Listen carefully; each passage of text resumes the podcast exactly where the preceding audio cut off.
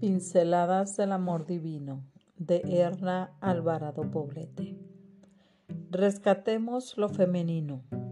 Y creó Dios al hombre a su imagen, a imagen de Dios lo creó, varón y hembra los creó. Génesis 1.27. El primer rescate que los padres deberían hacer al criar a una hija es inculcar en ella el verdadero concepto de la feminidad. En un mundo unisex, lo femenino y lo masculino parecen desdibujarse, sin reconocer que es ahí donde los seres humanos encontramos nuestra identidad. Muchas mujeres hoy no aprecian lo femenino que poseen por creación tal vez crean que las ponen en condiciones de inferioridad con respecto a los varones. Los padres y las madres que educan a sus hijas deben hacerlo a través del trato cotidiano y el ejemplo, de manera que crezcan con un concepto adecuado de lo que significa ser mujer.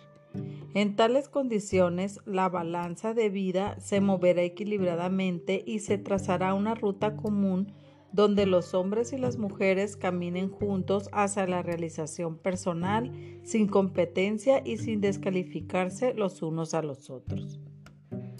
Lo femenino hace falta en una sociedad donde lo masculino ha sido sobrecargado. La fuerza del hombre, unida a la fortaleza de la mujer, logrará trascender en esta vida y también en la venidera.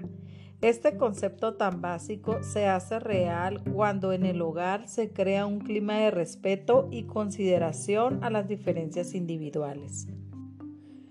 Un padre cristiano que reconoce que lo femenino es creación de Dios sabe que la masculinidad no es sinónimo de poder y que la autoridad no se ejerce con golpes ni violencia.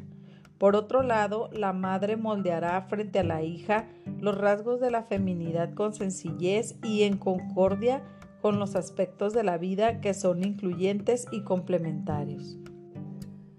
Madre, trata a tus hijas de tal modo que amen lo que son y como son, sin que tengan que actuar como hombres para ser respetadas y valoradas.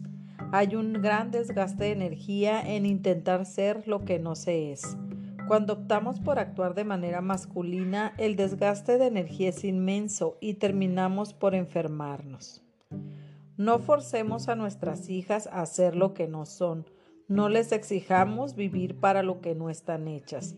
Permitamos que nazcan y florezcan bajo nuestro cuidado, dejando que el jardinero divino las cultive y haga florecer en ellas toda su esencia de mujer para su gloria y honra.